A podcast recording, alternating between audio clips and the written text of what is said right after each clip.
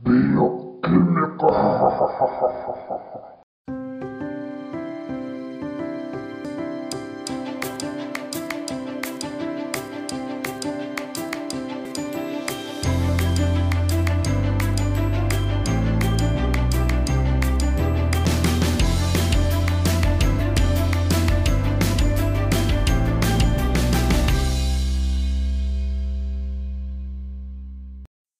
Fala pessoal, tudo bem? Aqui é a professora Raíssa Aguiar. Hoje nós vamos falar sobre a área da biologia que estuda a composição e as propriedades químicas da matéria viva. Isso mesmo, a bioquímica. Vale lembrar que a bioquímica é uma área muito extensa e bastante complexa. Então, hoje nós veremos apenas as bases para essa bioquímica celular. Então, a gente vai entender um pouco como é que funciona. Nós teremos outras aulas onde a gente pode detalhar melhor esses subconteúdos da bioquímica. Então, para falar um pouco sobre bioquímica, já que bio é a parte da vida e química é aquela parte que se refere à composição química desses seres vivos, já que nós estamos falando de bioquímica, Vale lembrar que na natureza nós temos todos aqueles elementos químicos que ocorrem naturalmente no planeta, certo? Então, aquilo que você estuda lá na química, na tabela periódica, também está presente na natureza. Não todos, claro. Existem os elementos que são artificiais, criados em laboratório. Mas o que a gente precisa ter noção é de que existem elementos químicos que são mais presentes na matéria viva e são eles principalmente carbono, hidrogênio, oxigênio, nitrogênio, fósforo e enxofre. Pessoal que gosta daquelas frasezinhas para decorar é o CHOMPS, né? carbono, hidrogênio, oxigênio, nitrogênio, fósforo e enxofre. O que a gente precisa ter noção é que substâncias químicas elas vão estar presentes divididas em basicamente dois grupos. Aquele grupo das substâncias inorgânicas e aquele grupo das substâncias orgânicas. Lembrando que as substâncias inorgânicas são aquelas que não vão possuir o carbono com ligações covalentes entre si, certo? Naquelas cadeias carbônicas. E dentre as principais substâncias inorgânicas, nós podemos destacar a água,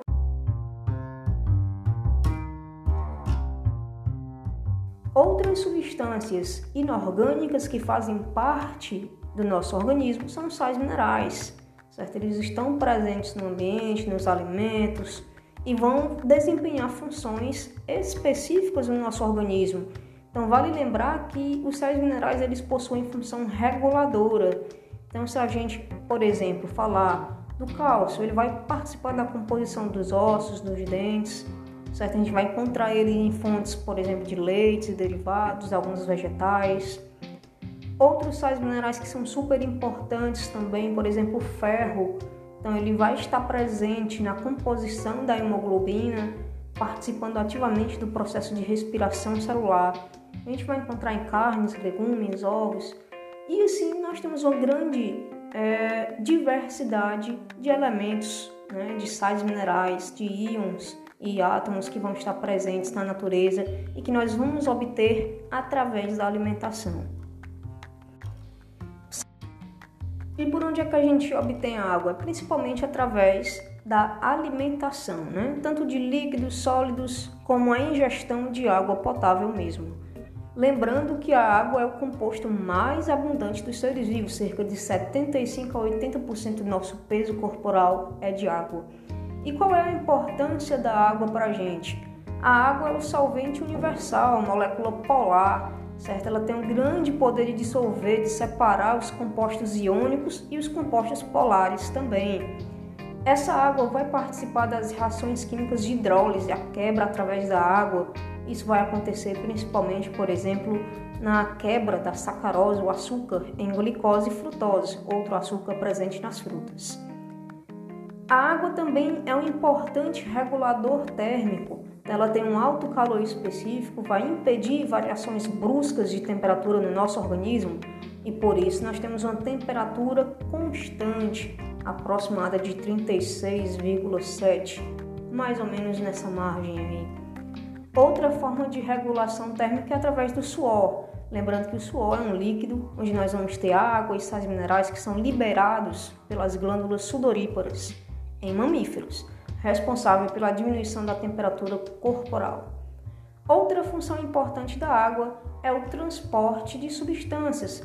Através da água, a gente pode ter a obtenção de gases respiratórios, seivas de plantas, os alimentos de maneira geral, certo? E assim sucessivamente.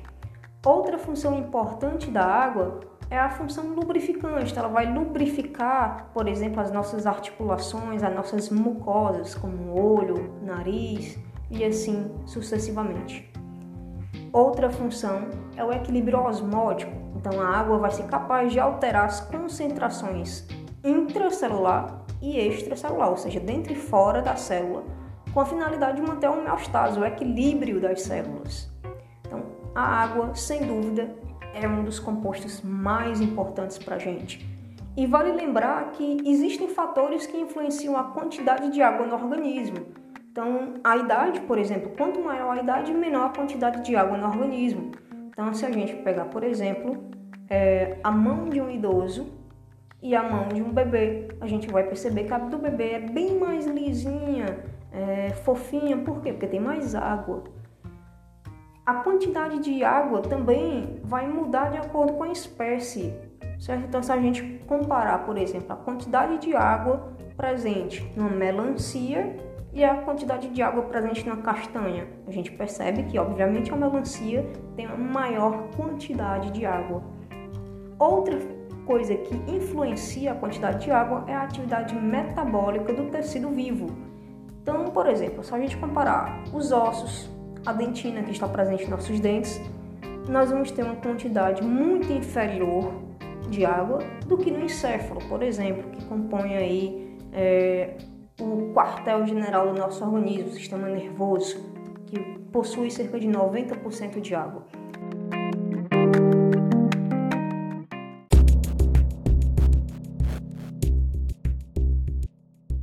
Então, saindo um pouco agora das substâncias inorgânicas, nós vamos falar sobre as substâncias orgânicas, aquelas substâncias que possuem átomos de carbono ligados covalentemente, em que eles vão possuir geralmente, como a gente viu no início, hidrogênio, oxigênio e nitrogênio. Essas substâncias orgânicas elas vão desempenhar inúmeras funções no nosso organismo, metabolismo, reserva energética, função estrutural, função informacional, regulação corporal, mas calma que a gente vai revisar um pouco dessas substâncias orgânicas. A primeira substância que nós vamos falar aqui são os carboidratos, ou hidratos de carbono, ou açúcares, ou glicídios.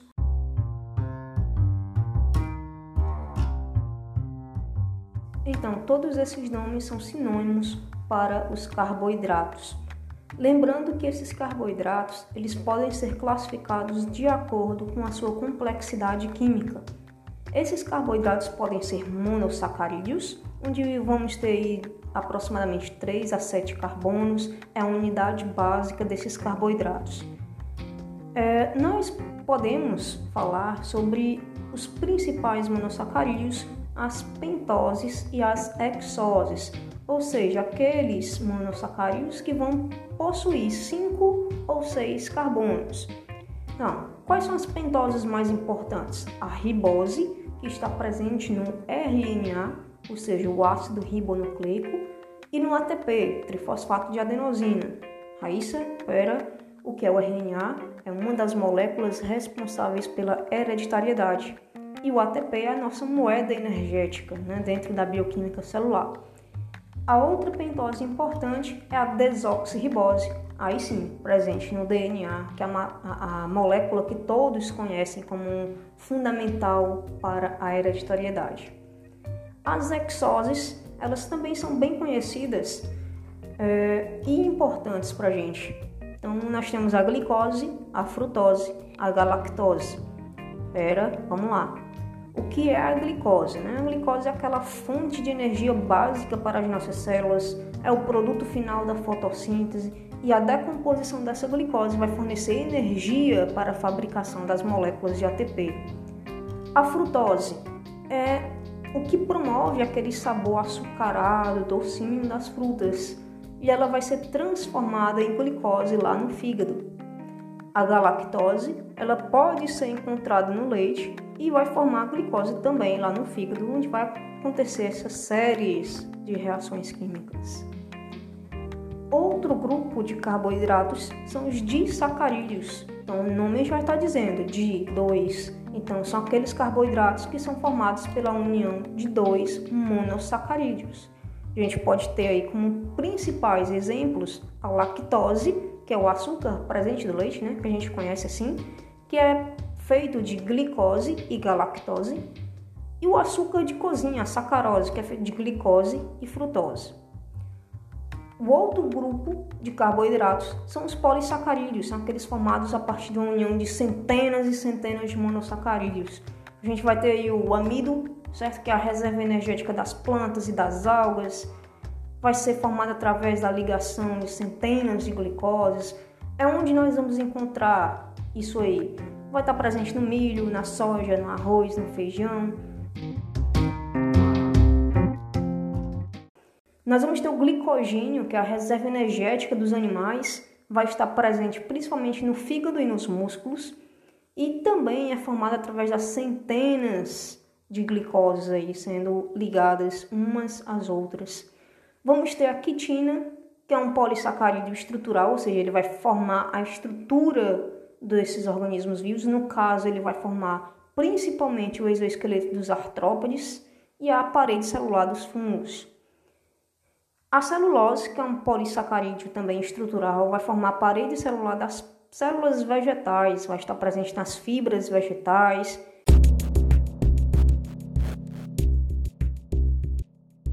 Falando um pouco agora de um outro grupo de substâncias orgânicas, nós vamos ter os lipídios. Os lipídios, as gorduras, são substâncias orgânicas insolúveis em água, porque são apolares e a água é polar.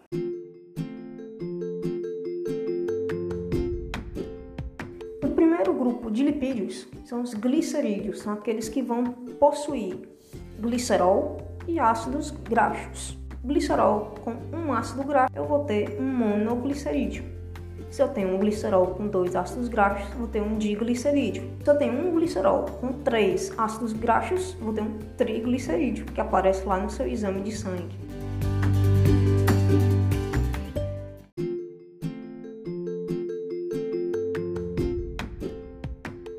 Mas atenção, se o ácido graxo ele for insaturado, nós teremos os óleos, cujo estado físico, a temperatura ambiente, é líquido, ou seja, não temos o empacotamento da cadeia carbônica. Se esse ácido graxo for saturado, nós teremos as gorduras propriamente ditas, cujo estado físico é sólido à temperatura ambiente, ou seja, nós vamos ter o empacotamento da cadeia carbônica.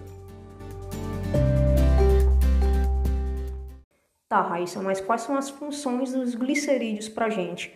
Reserva energética, certo? Nós vamos ter a função estrutural, porque a gente vai perceber que os lipídios eles vão fazer parte da nossa membrana celular. Ou você esqueceu que a membrana celular é fosfolipoproteica, né? Então eles vão fazer parte dessa função estrutural também. Outro grupo de lipídios são as ceras eles vão ser formados por uma molécula de álcool diferente do glicerol, que é um álcool, né? Eu não falei. É, elas vão estar unidas a uma ou mais moléculas de ácidos graxos. São sólidos à temperatura ambiente, insolúveis em água, têm um ponto de fusão maior que os glicerídeos.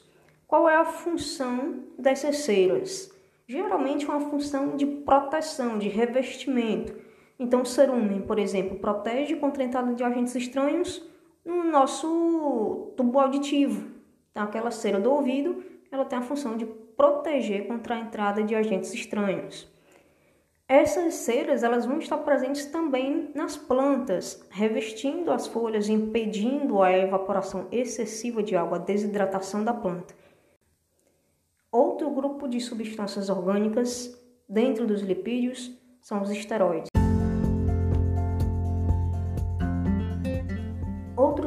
Subgrupo importante dos lipídios são os esteroides, aqueles que são formados por átomos de carbono ligados entre si, formando quatro anéis. certo? Quais são os principais exemplos de esteroides? O colesterol, que também aparece no seu exame de sangue, os hormônios sexuais, como a testosterona, a progesterona e o estrógeno, e os hormônios das glândulas suprarrenais, o cortisol e a aldosterona. Vamos começar pelo que a gente costuma ouvir falar mais. Quais são as funções do colesterol? É só trazer doenças? Não. O colesterol ele está presente nas membranas celulares, onde ele vai promover a flexibilidade da estrutura membranar. Então, eu já falei para vocês que a composição da membrana é fosfolipoproteica. E esse lipo, esse lipídio, é justamente o colesterol. Nas células animais. Então, na célula vegetal a gente não encontra colesterol. Então, é um pouco até redundante quando você vê, por exemplo, um, um alimento de origem vegetal e eles colocam lá na, na embalagem assim não possui colesterol. Claro! Só quem possui colesterol são os animais na sua membrana. Esses esteroides, de maneira geral, vamos falar agora dos esteroides, certo? É, quais são as funções? Então, além de fazer parte da membrana plasmática, além de atuar como precursor dos hormônios sexuais e dos hormônios das glândulas suprarrenais, como já foi falado, é, esse colesterol ele vai ajudar na emulsão das gorduras, ou seja, na digestão, na quebra dessas gorduras, formando a bile, certo? Então, o colesterol é um lipídio super importante para a gente. Ele é sintetizado no fígado, certo? É, ele vai ser produzido pelo ser vivo, pelo organismo, e vai ser absorvido lá no intestino durante a nossa alimentação. Mas a gente sabe que o colesterol ele causa problemas também. Quais são os principais problemas associados ao colesterol? Então, o colesterol ele é transportado pelo sangue na forma de LDL, ou seja, lipoproteína de baixa densidade. Em excesso, esse LDL, que o pessoal batiza de mau colesterol, ele se oxida e passa a se depositar na parede dos vasos sanguíneos, ocasionando a aterosclerose, o enrijecimento da parede dos vasos, e isso pode originar problemas como um infarto, como AVC, certo? doenças cardiovasculares de maneira geral. Já o HDL, no caso, a lipoproteína de alta densidade, elas vão captar o excesso de colesterol no sangue e transportar até o fígado, onde essa, esse colesterol em excesso vai ser eliminado junto com a bile. Então, o HDL ele retira esse excesso de colesterol do organismo, impedindo a ocorrência de problemas como a aterosclerose. Por isso que ele é chamado de bom colesterol. O outro grupo de lipídios importantes são os fosfolipídios. Então, são aqueles formados por uma cabeça, uma região polar e duas ramificações apolares, que são cadeias carbônicas. E esse fosfolipídio é o principal componente da membrana celular. Daí vem o fosfolipoproteico. O outro grupo de substâncias orgânicas dentro dos lipídios são os carotenoides. São pigmentos de cor vermelho, laranja, amarelo presentes nas células de todas as plantas. E eles vão ter principalmente a função de captar energia luminosa no processo de fotossíntese, certo? Por isso, encerrando os lipídios, vamos falar agora das proteínas.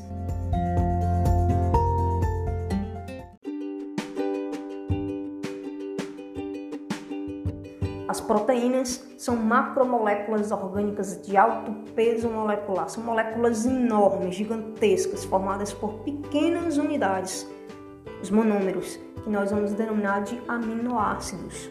Esses aminoácidos eles vão estar ligados através de ligações peptídicas certo? E quando a gente fala de ligações peptídicas, se eu tiver dois aminoácidos ligados, vai ser um dipeptídeo. Três, tripeptídeo. Quatro, tetrapeptídeo. Ah, tá bom, vocês já entenderam, certo?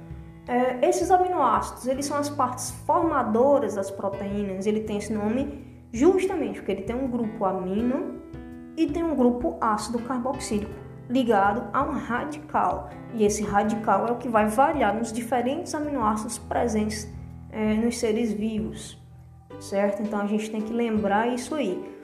Existem cerca de 20 aminoácidos que constituem as proteínas gerais dos seres vivos e eles podem ser classificados em essenciais, que são aqueles que não são produzidos pelos organismos, pelo homem, e devem por isso ser ingeridos pela alimentação. E existem os aminoácidos naturais, são aqueles produzidos pelo organismo humano, certo? Então existe essa diferença de essencial para natural. Então existem aminoácidos que a gente não consegue produzir e devemos obtê-los através da alimentação. Ainda falando das proteínas, elas têm basicamente quatro estruturas: a estrutura primária, secundária, terciária e quaternária. A estrutura primária é linear. Nós vamos ter os aminoácidos ligados uns com os outros através de ligações peptídicas. A estrutura secundária é aquela que vai começar a enrolar, é o fio de telefone. Então, ela vai ter uma estrutura helicoidal. A terciária é como se eu pegasse o fio de telefone e começasse a enovelar. E a quaternária é a estrutura onde nós vamos ter a agregação de duas ou mais cadeias polipeptídicas enoveladas. Vale lembrar que a função da proteína ela está intimamente ligada à sua estrutura. Então, se a estrutura da proteína for alterada, a função também será alterada. E muitas vezes ela perde a função. Então, como é o nome desse processo em que a proteína ela perde a sua estrutura tridimensional, a sua forma tridimensional? É chamada de desnaturação proteica. E o que é que vai ocasionar essa desnaturação proteica? Temperaturas elevadas. Quais são as funções das proteínas? Gente, as proteínas são as substâncias mais importantes do nosso organismo. Então, quando você pega a pranchinha, por exemplo, e passa no seu cabelo para deixar ele liso, você está desnaturando a proteína. Outro fator é a mudança de pH. Então, a variação do potencial hidrogeniônico ele vai também alterar a estrutura, vai desnaturar a proteína. Isso funciona também, por exemplo, nos alisamentos de cabelo. Então, pessoal, não, eu utilizei um relaxamento com ácido utilizei um relaxamento com base. Então, essas alterações de mudança do pH também desnaturam as proteínas. Outras substâncias também vão desnaturar as proteínas, como detergentes químicos, solventes orgânicos, entre outros. Estrutural. Então, as proteínas são as moléculas orgânicas mais abundantes no corpo. E a gente vai encontrar, por exemplo, colágeno, a proteína que está presente na pele, na cartilagem, em órgãos, proporcionar resistência à elasticidade dessas estruturas. Nós vamos ter a elastina, que está presente, por exemplo, nos pulmões, na parede dos vasos sanguíneos, que traz essa função contrátil. Nós vamos ter a queratina, que vai ser encontrada nos cabelos, nas unhas, nos chifres, opa, nos chifres dos animais, certo? Não humanos.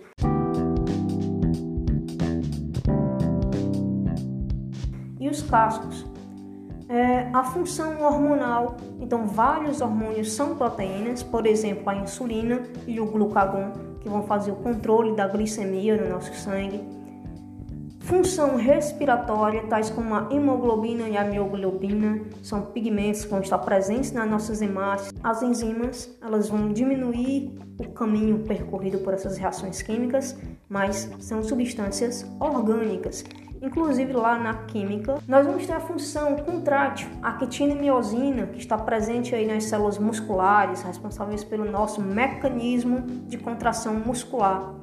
Vamos ter a função carreadora, então existem proteínas que vão carregar substâncias dentro, de dentro para fora e de fora para dentro da célula, lá na membrana plasmática nós vamos ter a função imunológica, então as moléculas de defesa do sistema imune são proteínas. A gente dá esse nome de anticorpo ou imunoglobulina. Daí vem o IG lá do teste. Por exemplo, se for fazer o teste de Covid, aparece IG, M, IG, G. Então são as imunoglobulinas, os anticorpos.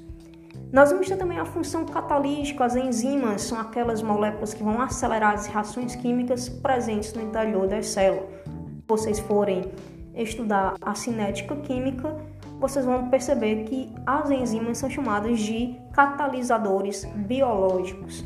Então, esses catalisadores vão diminuir a energia de ativação para iniciar a reação química.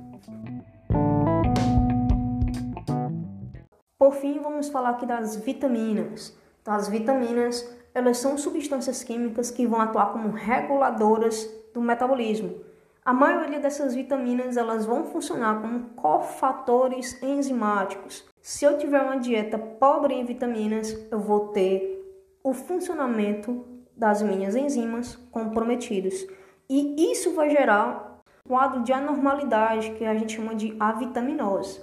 Elas podem ser hidrossolúveis, ou seja, se dissolvem na água, e quando são ingeridas em excesso, são facilmente excretadas na urina, por exemplo, a vitamina C, as vitaminas do complexo B. Já as vitaminas lipossolúveis, elas vão se dissolver apenas em gorduras, vitamina A, D, E e K. Por isso que é importante as vitaminas, mas também não em excesso, especialmente as lipossolúveis, porque elas vão ficar armazenadas no nosso corpo e isso pode trazer uma hipervitaminose, é o problema por excesso de vitamina.